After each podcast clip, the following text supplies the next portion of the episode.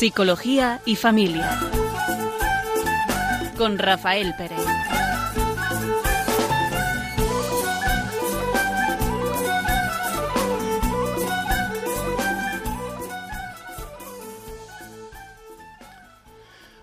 Buenas tardes.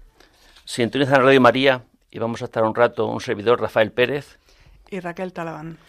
Y vamos a tratar sobre eh, la convivencia en una familia, el matrimonio de creyentes y no creyentes, algo que se da con cierta frecuencia en nuestra vida, ¿verdad? Que uno cree y otro no cree. Vamos a empezar con un pequeño cuento que nos ilustre de alguna forma este tema del que vamos a hablar. Dice así, había una vez una rana sentada en la orilla de un río cuando se le acercó un escorpión que le dijo, Amiga rana, ¿puedes ayudarme a cruzar el río? ¿Puedes llevarme a tu espalda? ¿Que te lleva a mi espalda? contestó la rana. Ni pensarlo, te conozco. Si te llevo a mi espalda, sacarás tu aguijón, me picarás y me matarás. Lo siento, pero no puede ser. No seas tonta, le respondió entonces el escorpión. ¿No ves que si te pincho con mi aguijón, tú hundirás en el agua y que yo, como no sé nadar, también me ahogaré? Y la rana, después de pensárselo mucho, se dijo a sí misma, si este escorpión me pica, a la mitad del río nos hagamos los dos. No creo que sea tan tonto como para hacerlo. Y entonces la rana se dirigió al escorpión y le dijo, Mira, escorpión, lo he estado pensando y te voy a ayudar a cruzar el río. El escorpión se colocó sobre las resbaladizas espaldas de la rana y empezaron juntos a cruzar el río. Cuando habían llegado a la mitad del trayecto, en una zona del río donde había remolinos, el escorpión picó con su aguijón a la rana. De repente la rana sintió un fuerte picotazo y como el veneno era mortal, se extendía por su cuerpo y mientras se ahogaba y veía como también con ella se ahogaba el escorpión, pudo sacar las últimas fuerzas que le quedaban para decirle No entiendo nada. ¿Por qué lo has hecho? Tú también vas a morir. Y entonces el escorpión la miró y le respondió Lo siento, ranita, no he podido evitarlo. No puedo dejar de ser quien soy, ni actuar en contra de mi naturaleza, de mi costumbre y de otra forma distinta a como he aprendido a comportarme. Y poco después de decir esto, desaparecieron los dos, el escorpión y la rana, debajo de las aguas del río. A mí este cuento me parecía que expresaba de alguna forma, ¿no? Con muchos matices, ¿no? Pues tantas veces lo que es la convivencia en una familia, en un matrimonio si ya de por sí es complicado, ¿no? Un hombre y una mujer, que cada uno tiene su punto de vista, ¿verdad? Los hombres ven como hombres, por mucho que nos digan que somos todos igual, pues bueno, pues, pues los hombres ven como hombres y las mujeres ven como mujeres. El hombre siente como hombre y la mujer siente como mujer. Y eso tantas veces hace que los acontecimientos que vivimos, mm, que pueden ser los dos vivir esa misma realidad, cada uno lo percibe completamente de forma distinta. Y a veces, bueno, yo digo por la propia experiencia, ¿no? Parece imposible de compatibilizar. Son como visiones incompatibles. ¿Qué pasa con todo ello? Pues que produce diferencias y produce roces y produce distancia, ¿no? Y discusiones, porque cada uno puede hablar de lo que ha visto, de lo que ha sentido, de lo que ha experimentado, ¿no? Aun viviendo una misma realidad, cada uno la ve y la vive desde su propio estado. Cuando un hombre y una mujer se dejan a su familia, ¿no? la de sus padres, y se juntan para formar una nueva, como dice la Biblia, cada uno va con sus vivencias, con sus aprendizajes, muy bien dices de cómo comunicarse, ¿no? Hemos hablado muchas veces en, en este programa, en Psicología y Familia, en Radio María, sobre eh, lo que es cada uno llevar, cómo ha aprendido a comunicarse en su casa, ¿no? con sus padres, cómo se resolvían los conflictos. Y cuando iniciamos una, nuestra propia familia, pues resulta que yo llevo mi forma aprendida de, de cómo hablar, de cómo se hacen las cosas. La otra parte lleva también su aprendizaje, su forma de, de ver la vida, que a veces dejamos en sobreentendido a veces cuando nos enfrentamos al, al matrimonio eh, no nos hemos eh, parado a pensar, pues, eh, por ejemplo, ¿no? Como dice Munilla con su decálogo para el noviazgo, pues cuál va a ser el planteamiento que tenemos a futuro, ¿no? La educación de los niños, cómo vamos a llevar el matrimonio, algo tan sencillo como bendecir la mesa, cómo se hace, quién lo hace o no se hace, porque en tu casa no se, no se hacía y empezamos a tener esa convivencia y esas dificultades en lo que yo pensaba que mm, vaya, yo creí que esto no había que hablarlo porque el sentido común, ¿no? Que cada uno tiene el suyo el sentido común me hace pensar que esto iba a ser de esta manera o que al casarnos iba a ser todo bonito y fácil. Ay, madre mía, cuánto conflicto tenemos después, ¿verdad, Rafa? Luego sin hablar de las comidas, ¿eh? Como mi madre hacía la comida, vamos, eh, ninguno más lo hace, ¿no? Llevamos ese, eh, ese, esa norma ¿no? que hemos vivido, ese esquema, mm, que ya de por sí eh, decía, decía el catecismo sobre el matrimonio, ¿no? Cuando, no catecismo, hace referencia al catecismo, pero cuando Moisés permite el, el divorcio, ¿no? El, el, que deje, y dice, ¿por qué lo permite? Por la dureza de vuestro corazón. Pero antes no fue así, Dios no lo concibió así, esa realidad, el matrimonio, ¿no?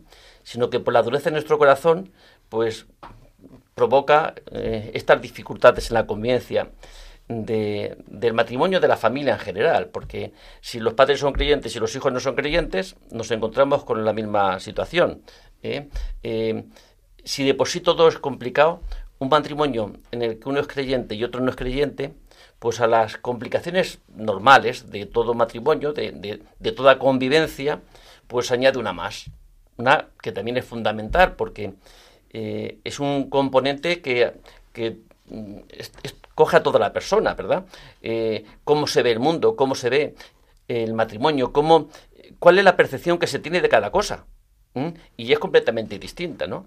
Eh, hacer compatible una convivencia de un no creyente con un creyente tiene más complicación, más, más dificultad. ¿Dónde estaría muchas veces la solución? Pues quizá en esa parte previa, ¿no? De toda eh, formación de un matrimonio, de una pareja, ¿no? Que sería el tiempo de noviazgo, que sería un tiempo de discernir la conveniencia de una persona a otra. Y sin embargo, tantas veces, ¿por qué? Porque sería el momento de donde poder valorar. ¿Será posible que podamos convivir? Dos personas que tengamos tantas diferencias culturales también, ¿eh? Porque si es que da igual, cualquier diferencia es añadida ya a la propia diferencia que tenemos de ser hombres y mujeres, ¿no? Con, unas, con una forma distinta de poder entender y poder interpretar las cosas, ¿no? De la vida.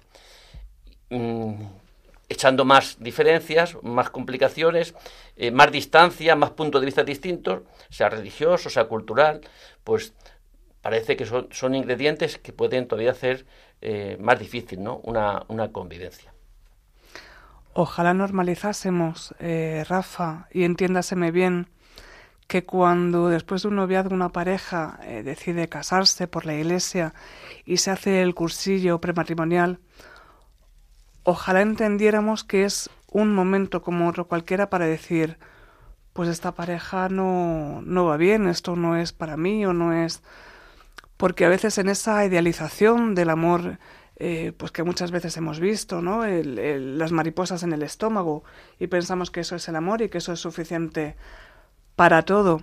Cuando nos enfrentamos después a lo que es eh, la vida matrimonial, la vida familiar, y nos damos cuenta de que las mariposas ya han desaparecido, o nos tenemos que convencer de que siguen ahí, pues qué bonito o, o qué bueno sería que pudiéramos decir antes, oye, esto no es para mí porque muchas veces en el COF o en las parroquias, cualquiera de los oyentes puede pensar en su propia parroquia, normalmente son las mujeres las que están allí, a veces eh, como una forma de, de, refugiarse de lo que tienen en casa, ¿no? de ese proyecto vital que ellas habían pensado que era de una, de una manera y que ha resultado ser de otra.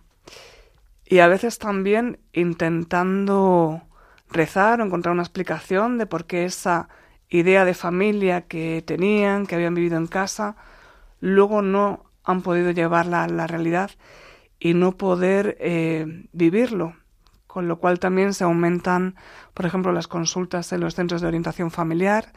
Eh, pues, ¿qué pasa? ¿no? Yo tenía mi idea, eh, yo quería formar una familia, resulta que, ya digo que normalmente suelen ser eh, las mujeres, las creyentes, quizá también por, como tú dices, Rafa, cuestión cultural, ¿no? que en casa siempre ha sido, en España principalmente, un matriarcado a través del que se de las mujeres, las madres, las abuelas a las que transmitían los valores familiares, entre ellos la fe.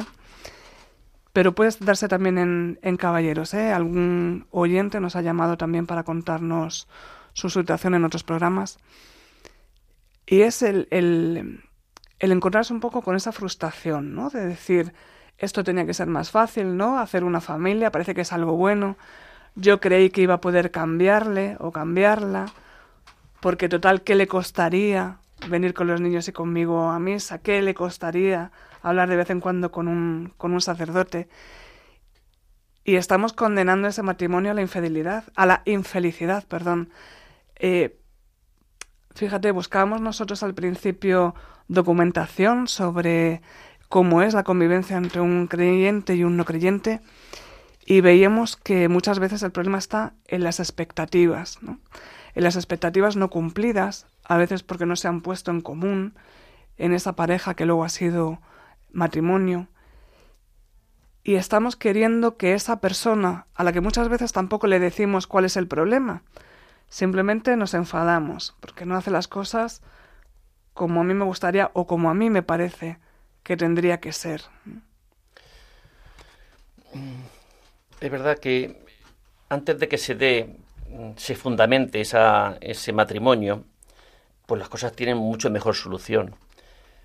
Pero ni siquiera en tantas parejas, antes de casarse, ni siquiera han hablado de, de, sus, de su proyecto. ¿Cuántos hijos tendríamos? Y a lo mejor en algún caso se ha dado de que ni siquiera habían planteado que cuando llega uno a decirle, yo creo que ya podríamos estar abiertos a poder tener un hijo. Ah, no, no. ¿Cómo no se puede hablar de cosas tan trascendentales en la concepción de lo que es un matrimonio?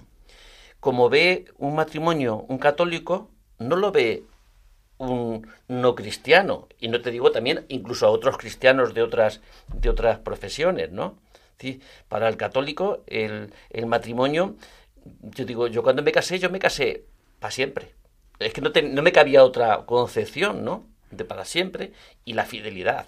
No estoy diciendo con todo ello que no puedas tener el mismo peligro que cualquiera, ¿no? Pero vas con esa, eh, ese principio, ¿no? De lo que es el matrimonio. Cuando yo no me caso para hasta que dure, hasta que nos llevemos bien. Yo doy por hecho que es para siempre.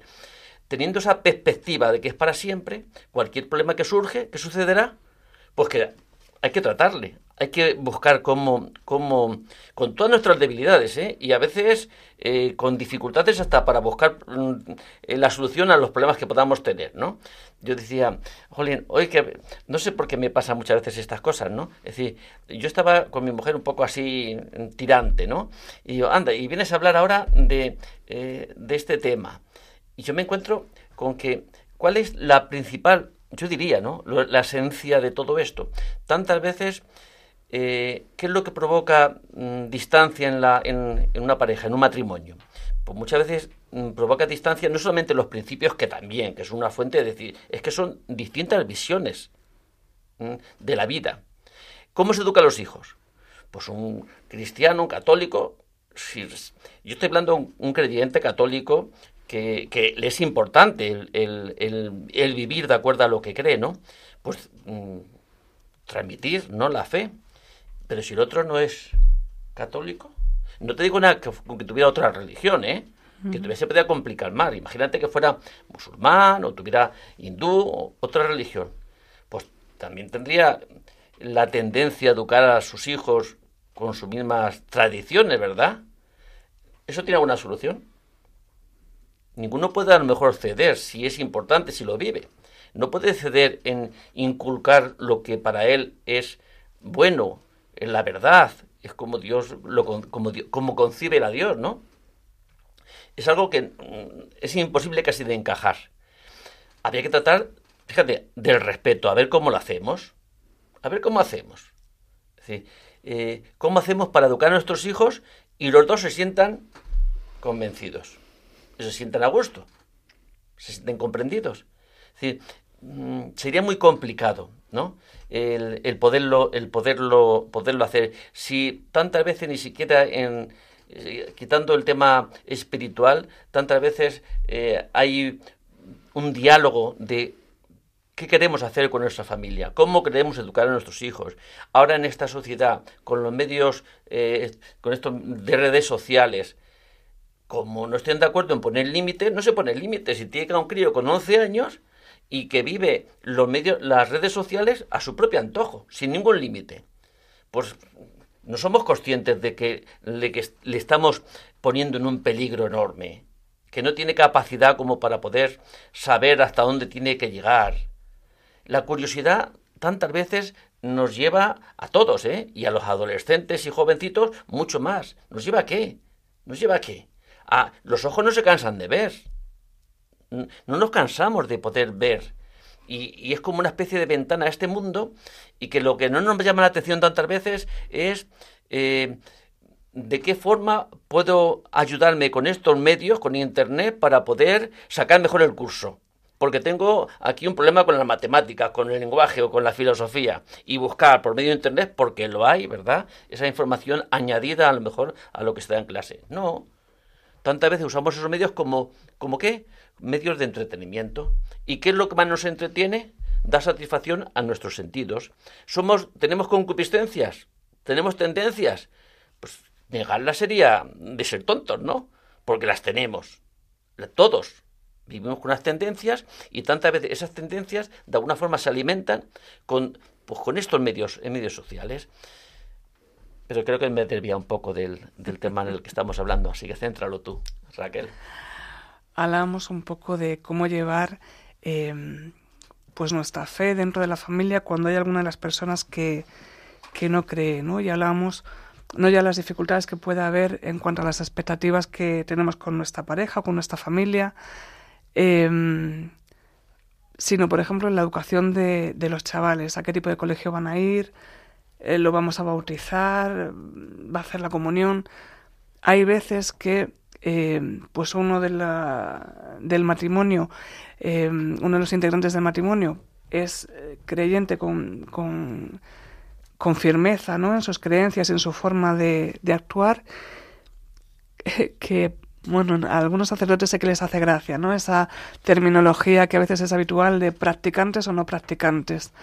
Realmente un cristiano católico si cree termina practicando porque es importante en tu vida, ¿no? Pero sí puede ser pues que la, la otra parte del matrimonio pues sea más relajada en esas actividades o los terceros, ¿no? Los suegros o los cuñados, que ya eso ya es batalla campal.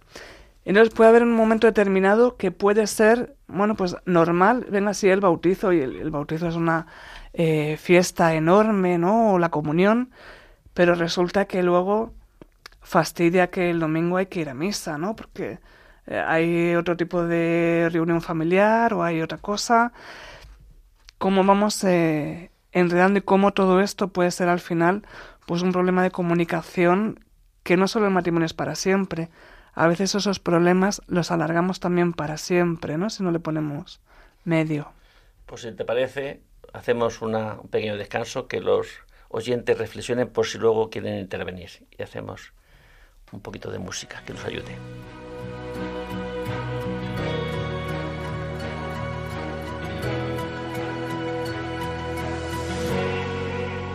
Nunca se sabe el precio de un beso robado y al final el nuestro no salió tan caro. Yo no tenía nada y lo pagué al contado y ahora veo que a ti te debo demasiado. He pedido fuerzas por adelantado, no he acabado en ello y ya me la han quitado. Yo tenía el billete a lo que soñamos y ahora subo al tren, pero está caducado.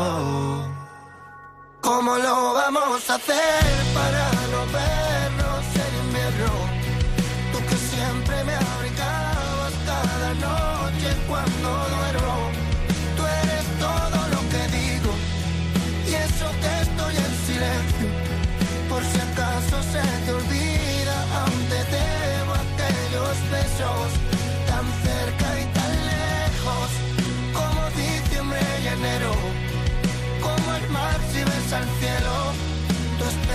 En el andén y yo mirándote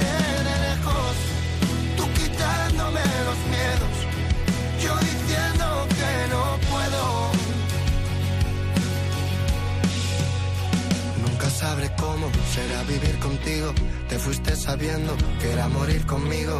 No tuvimos tiempo y nos juramos siglos. No teníamos tinta y escribimos libros. Nunca llega a ser lo que siempre has querido. Te enamoraste más de lo que no tuvimos. Para no estar tan sola, te fuiste conmigo. Tú quieres quererme y nunca te has querido. ¿Cómo lo vamos a hacer para no vernos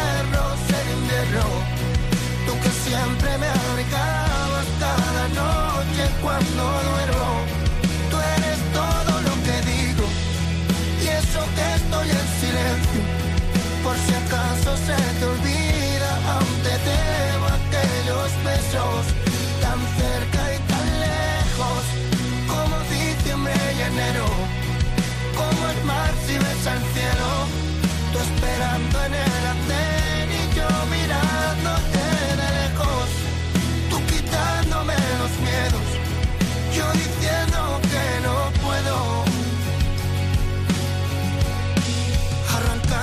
fantasmas, cambiando tus recuerdos, sería la única forma de revivir esto.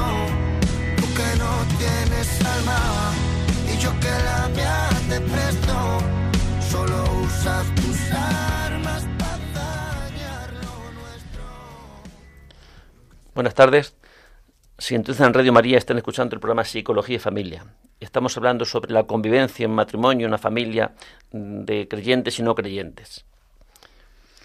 Y vamos a ilustrarlo con otro cuentecito que dice así. ¿Pero qué estás haciendo? le pregunté al mono cuando le vi sacar un pez del agua y colocarlo en la rama de un árbol. Estoy salvándole de parecer ahogado, me respondió. Lo que para uno es comida es veneno para otro. El sol que permite ver al águila ciega al búho. Pues simplemente expresa ¿no? este pequeño cuento pues mm, nuestro punto de vista, ¿no? Que no podemos dejar de ver como vemos. No podemos dejar de ver como vemos. Lo que sí podemos añadir es escuchar lo que ve el otro, que yo no lo veo, y creer que lo que ve el otro, lo que interpreta el otro, pues le hace daño o no le hace daño, o, o cómo se siente con lo que el otro interpreta, ¿no? Yo creo que es al máximo que podemos dejar, mm, llegar, ¿no? Porque no podemos ver ni interpretar, tenemos... eh, hemos ido adquiriendo una personalidad, ¿no? una historia que nos ha ido marcando, nos ha ido de alguna forma limitando nuestra percepción de lo que es este mundo, ¿no? En todas las esferas. Por eso esta convivencia, si ya es difícil siempre la convivencia, decía el catecismo, dice, ¿por qué es difícil la convivencia? Porque existe el pecado. ¿Qué es lo que separa al hombre? En todos los sentidos.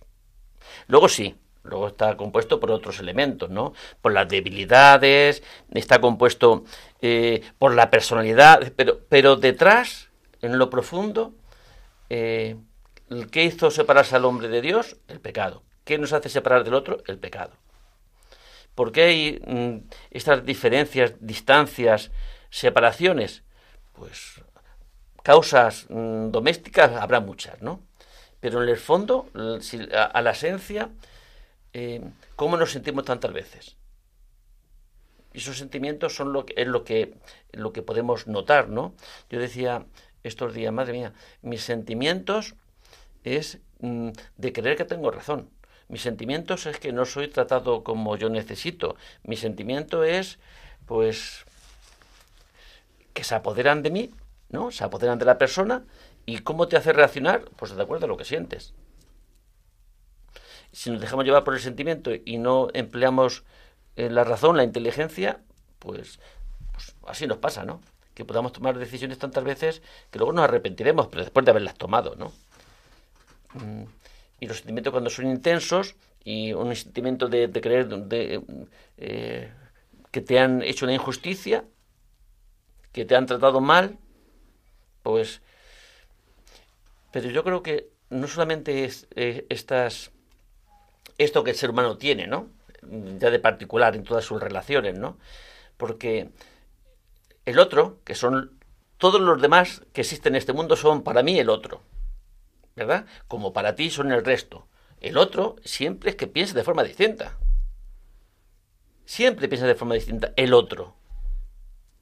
Y los otros siempre, siempre los otros.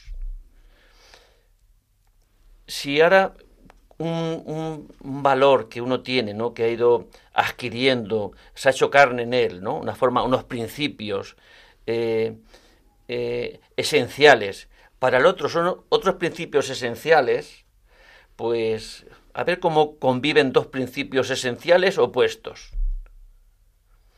¿A qué nos llevaría una convivencia en un matrimonio en una situación de un creyente y no creyente? ¿O un creyente que todavía lo complica más y otro que tenga otra religión?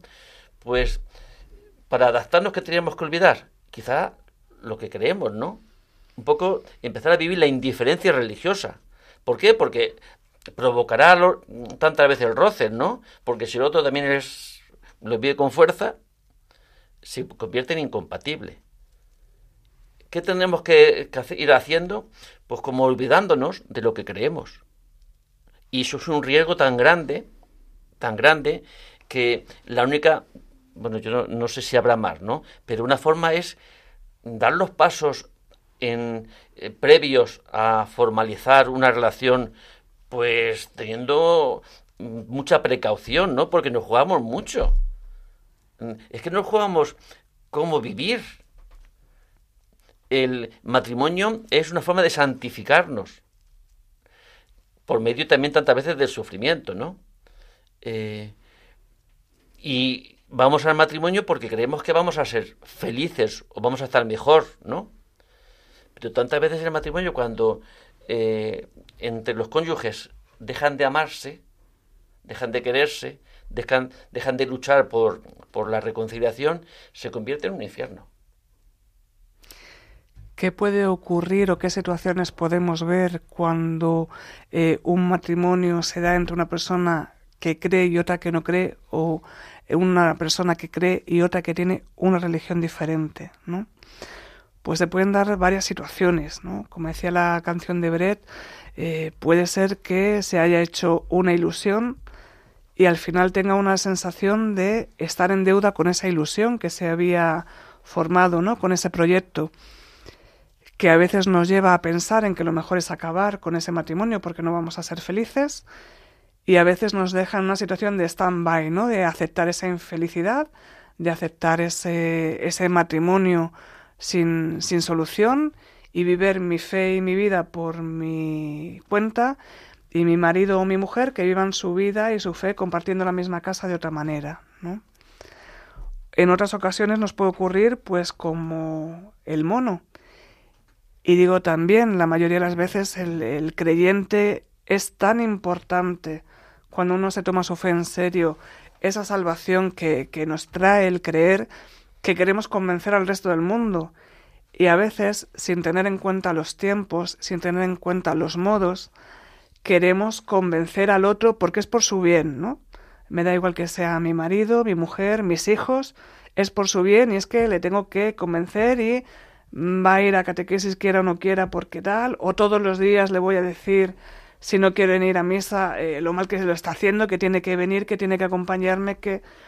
Y al final, siendo un bien para la otra persona, no le dan ni siquiera ganas de probar aquello de lo que le estamos hablando, porque es un martilleo constante en nuestro estar seguros de que tenemos la razón y que es el otro el enemigo a batir y hay que convencerle, hay que decirle, y podemos provocar lo contrario, ¿no? Queriendo salvar al pez de morir ahogado, le podemos dejar encima de un, de un árbol.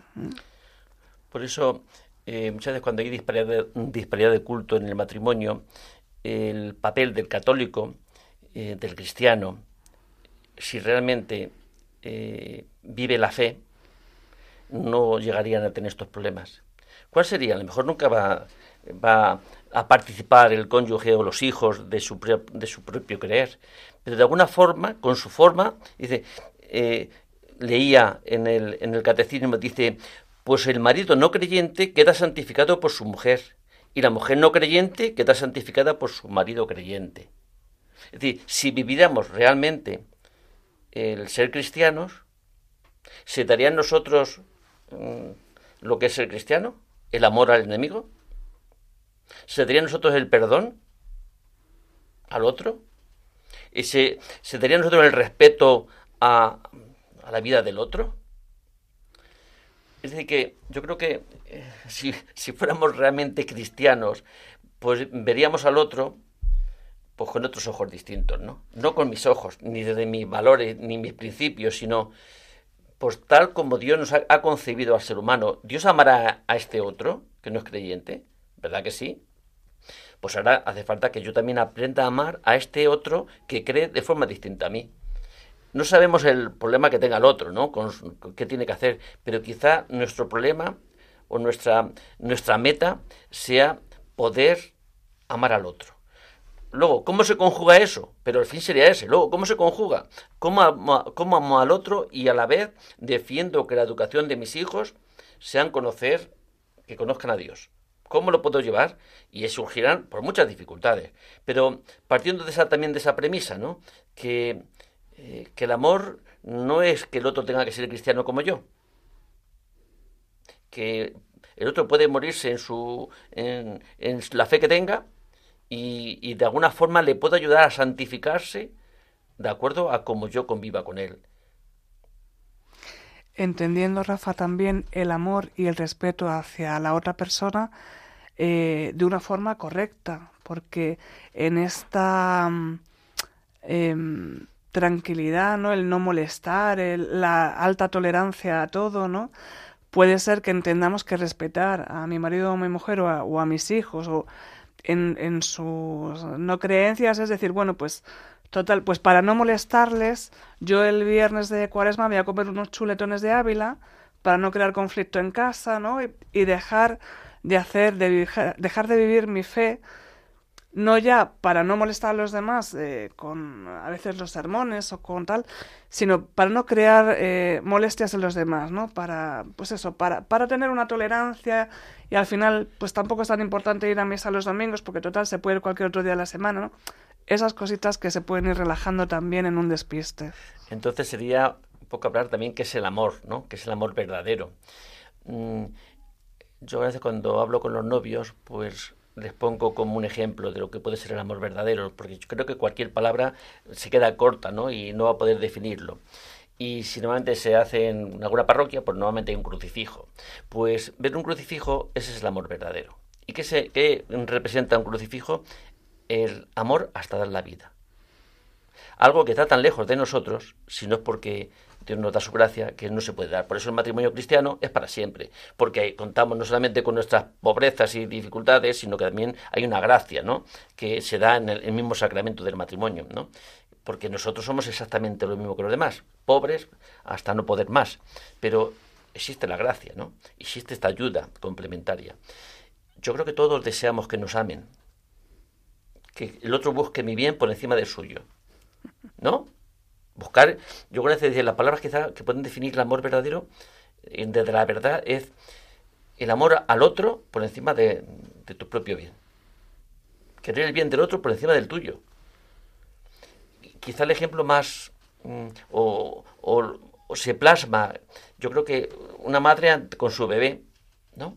Mm, quizá el, el, amor humano más sensible, ¿no? O que puede representar mejor esto, no querer dar la vida por, por el bebé, ¿no? Siempre cuando seamos cuerdos, ¿no? Claro, si tenemos alguna cosa que no nos permita eso, pero es, es querer el bien del otro por encima del propio. Eso, como no cabe dentro de lo que es lo, lo racional, ¿no? Querer yo el bien del otro por encima del mío, pues no es fácil de poder entender, pero es fácil que se pueda dar cuando uno es cristiano, porque es lo que ha hecho, si tenemos como eh, seguimos a Cristo, algunas veces yo creo que nos planteamos el cristianismo con una especie de, pues eso, de afecto, ay, qué bonito, qué sensible, pero si realmente quisiéramos ser cristianos, había poco de romanticismo en ello, ¿no? Yo creo que sería, eh, pues, una vida, mm, no iba a, decir, iba a decir sacrificada, y no sería así, ¿no? Sería poder amar dando la vida pero sabiendo que no eres tú el que la das, ¿no? sino que hay una gracia que te acompaña en este sentido. ¿Eso se da a nosotros tantas veces? Pues tantas veces no. No dejamos que, que actúe la gracia, ¿no? Actuamos desde nuestras eh, debilidades. A veces en nuestro deseo sí que está el, el dejar que la gracia actúe, ¿no? Y a veces, lo comentaba al principio del programa, ¿no? Cuántas veces rezamos por la conversión de, de nuestra familia, por su salvación, pero mientras rezamos seguimos pensando en la forma de hacerlo con nuestras fuerzas humanas. Yo el otro día, rezando el Padre Nuestro, cuando estaba enfadado con mi mujer, ¿eh? rezando el Padre Nuestro, eh, me fui, fui consciente y, y, estábamos en una asamblea cuando dice, hágase tu voluntad, ¿no? Y yo digo, madre mía, hágase tu voluntad. Si yo digo esa, hago esa petición, el Padre Nuestro es una petición, ¿no? Tiene siete peticiones, ¿no? Y hago esa petición, hágase tu voluntad, lo digo con la boca pero si en mí no hay ninguna intención de reconciliación, de seguir juzgando a mi mujer, es una hipocresía. Y si sigue rezando el Padre Nuestro, perdona, eh, venga a nosotros tu reino, pero ¿qué reino quiero que venga a mi vida? Si yo lo estoy echando, ¿no? Porque mis actos manifiestan lo contrario de lo que estoy pidiendo. ¿Qué más que ¿Lo que pido o cómo actúo? Yo creo que como actúo dice mucho más fuerte que lo que pido, ¿no? Y si acabamos con perdona nuestras dudas como nosotros perdonamos a los que nos ofenden, pues, pues no te digo nada. Es decir, como Dios me perdone como yo perdono, pues estoy listo. Es decir, es, es, es como sensibilizarnos de nuestras propias contradicciones, ¿no? Y, qué tiene que cambiar para que, que no haya esa contradicción, ser congruente con lo que pido, que mis actos se adecúen a eso que pido, ¿no? De todas formas, Rafa, por ejemplo, con el ejemplo que, que ponías tú sobre el Padre Nuestro, puede ser quizá que tengamos también que, que, respetar unos tiempos. Quiero decir, a veces el enfado es lícito o la emoción eh, desagradable, ¿no? O el, o el desacuerdo. Y que haya un amor, que haya un respeto, que haya una intención de que todo salga bien, no significa que bueno, pues no pasa nada, me tengo que incinerar en, en mí mismo y nos tenemos que perdonar y, y, todo bien, porque al final volvemos a una relación un poco pues de pues eso de, de, no gritarnos de no entrar en conflicto de no te hablo del campamento de los niños porque total como no te va a gustar o tenemos que hablar de temas económicos que nos lleva a problemas sin llegar a eso pero sí puede ser que diga bueno pues en este momento estoy enfadado hacerlo consciente y luego, una vez que ha pasado ese tiempo, una vez que yo también he visto qué parte eh, tengo de, de responsabilidad en ese enfado, en esa situación que se ha dado. En mis actos toda. en mis actos toda. Yo soy. El otro no es responsable de lo que yo siento. Yo, ante lo que el otro hace o dice, puedo sentir, pero ¿quién es el responsable de mis sentimientos, de mis emociones? Soy yo. No se pueden sacar a, a nada. Es verdad que vienen producidas por una interpretación que yo hago de lo que el otro hace o dice, sí. Pero mm, a mí todas estas cosas me ayudan a, eh, personalmente, en este sentido digo que nos podrían ayudar a darnos cuenta, a conocernos y saber que tantas veces somos intolerantes, no respetamos la visión del otro, no somos mejor que nadie. Y no sé, pero creo que eh, todo lo todo lo que todo lo que eh, ocurre, dice San Pablo, que ocurre para bien de los que aman al Señor, incluso estas cosas que son a veces desagradables y hacen sufrir, pues porque tenemos que descubrir el bien que nos proporciona.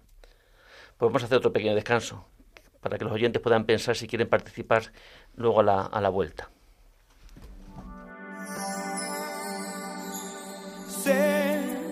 Que hay en tus ojos con solo mirar, que estás cansado de andar y de andar y camina girando siempre en un lugar.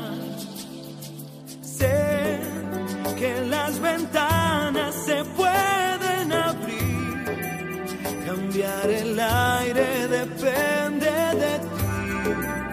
te ayudará. Vale la pena una vez más saber que se puede, querer que se pueda, quitarse los miedos, sacarlos afuera, pintarse la cara, color esperanza, tentar al futuro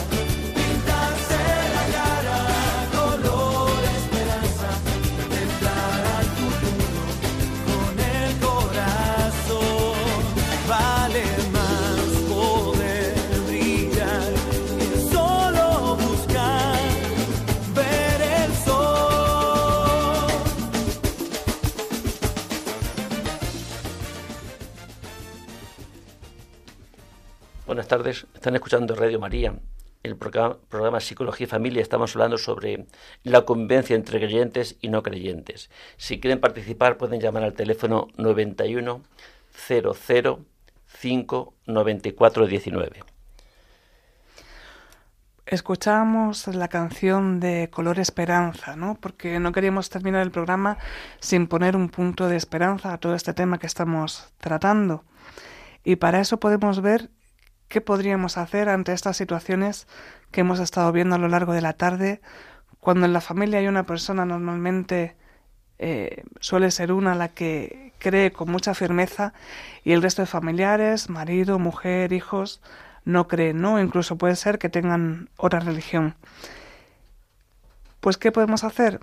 Pues, como dice, por ejemplo, esta historieta que también le vamos a, a contar, dice, ¿qué hay que hacer para que beba un caballo que no tiene sed? Salvando las distancias, ¿qué hacer para devolver la sed y el gusto de Dios a los hombres que lo han perdido o que nunca lo han tenido? Y a los que se contentan solo con licores, la tele, el auto, ¿les damos bastonazos? El caballo es más testarudo que nuestro bastón. Además, ese antiguo método ha sido declarado demasiado directivo por los educadores modernos. ¿Hacerle tragar sal? Aún peor por lo que tiene de tortura. ¿Cómo hacer beber, pues, a ese caballo respetando su libertad? Solo hay una contestación. Encontrar otro caballo que tenga sed, y que beba mucho delante de su congénere, con alegría y voluptuosidad. Y esto no para darle buen ejemplo, sino ante todo para que tenga sed, porque de verdad tenga sed, simplemente sed. Un día, quizás su hermano, lleno de envidia, se pregunte si no haría mejor metiendo también él su hocico en el cubo de agua fresca. Hacen falta hombres con sed de Dios, que son más eficaces que todas las necedades dichas sobre él. Vamos a dar a escuchar a Andrés de Móstoles, ¿qué nos quiere decir? Buenas tardes, Andrés. Hola, buenas tardes. ¿Qué tal, Rafa? Soy antiguo catecómeno tuyo, de la sexta. Hola, Andrés. ¿Qué ¿Cómo tal? estás? ¿Cómo estás? Muy bien, muy bien, muy bien. Pues muy, muy contento de escucharte y la verdad es que muy buen programa. Simplemente quería dejar un poco, un poco, pues mi visión como yo lo he vivido como yo lo he visto, porque por ejemplo la familia de mi mujer son, son eh, protestantes evangélicos y siempre ha habido pues ese, se ha respirado ese tira y afloja, uno tira para su lado y tal. Que básicamente lo que yo he visto, según lo, que el Señor a mí me ha, me ha dado a entender es que primero de todo la fe es un don de Él y que no están todos llamados a que es una que es un don que da a unos pocos y, y que básicamente es eh, predicar con el ejemplo. De nada me sirve ser yo católico eh, practicante y pues como decías tú antes pues eh, no respetar a mi mujer eh, juzgar al otro entonces o pelear con el otro a la mínima que me dice cualquier cosa querer llevar la razón entonces porque ahí se produce una incongruencia muy grande no entonces, bueno, pues un poco que dejar, pues eso, que predicar con el ejemplo, el amor al prójimo y que todos somos hijos de Dios y al, a mí que me ha llamado a creer en él, en esto, pues predicar con mi vida, ¿no? Con, mi, con mis actos, ¿no? Eso es.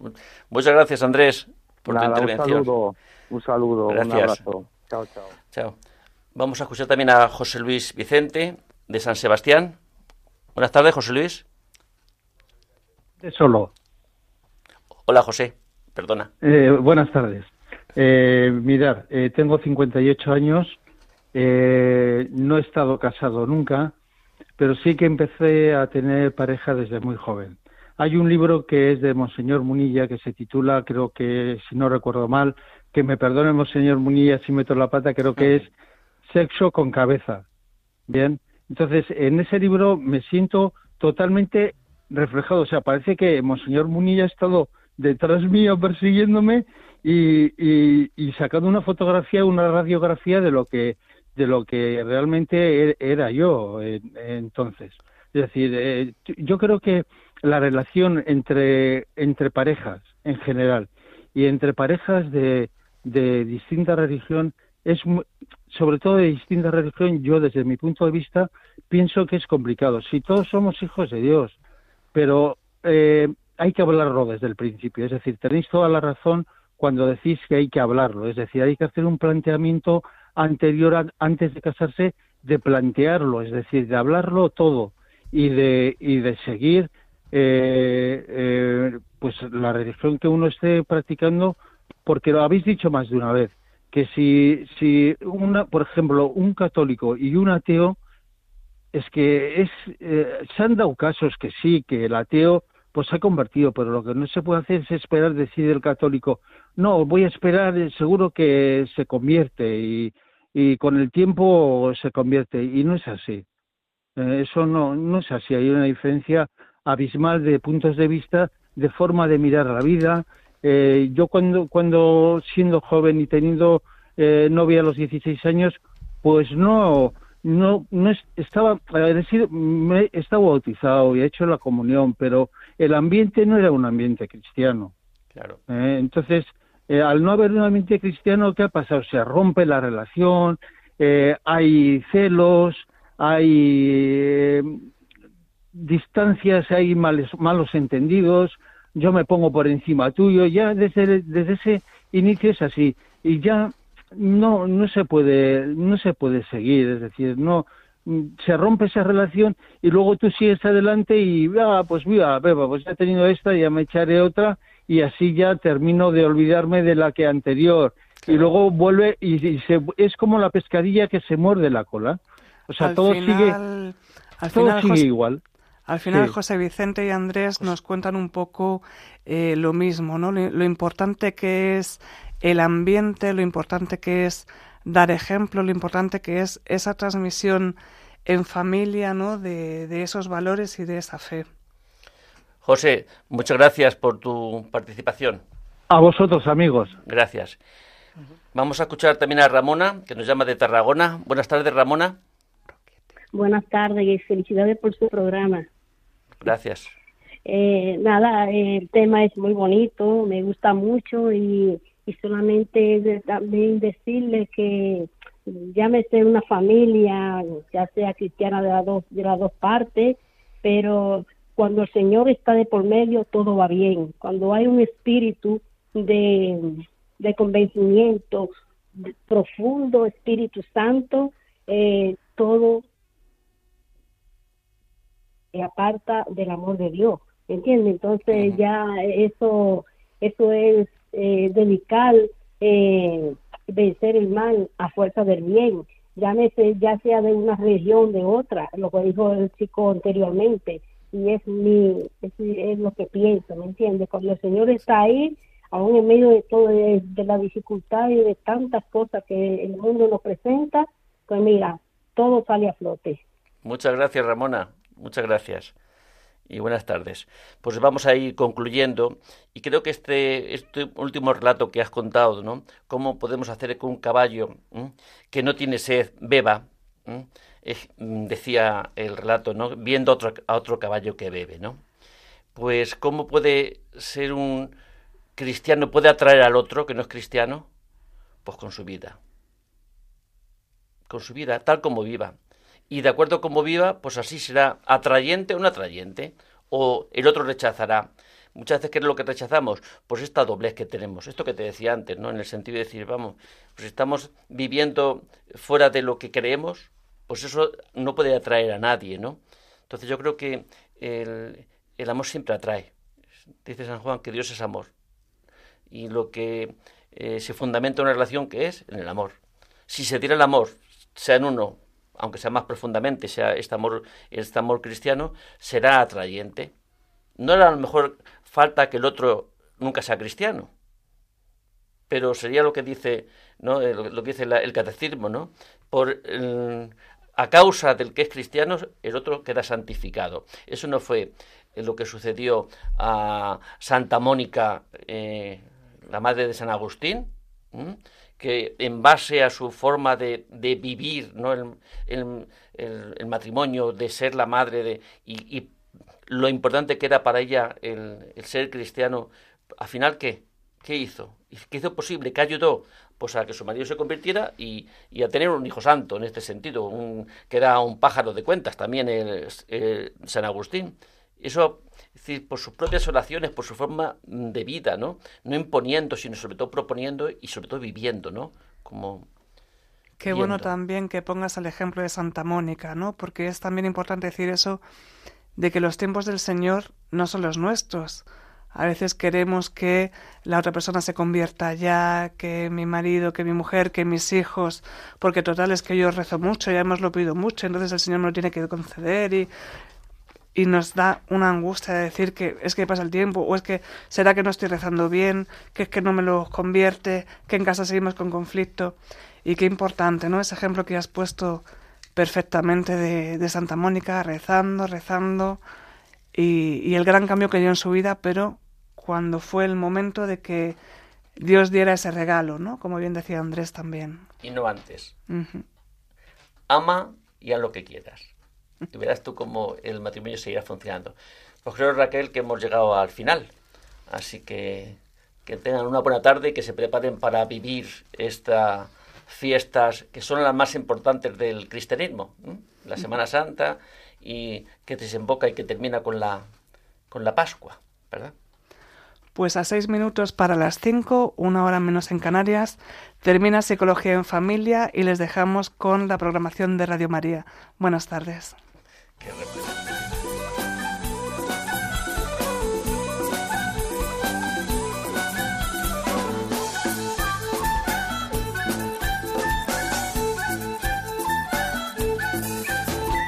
Psicología y familia.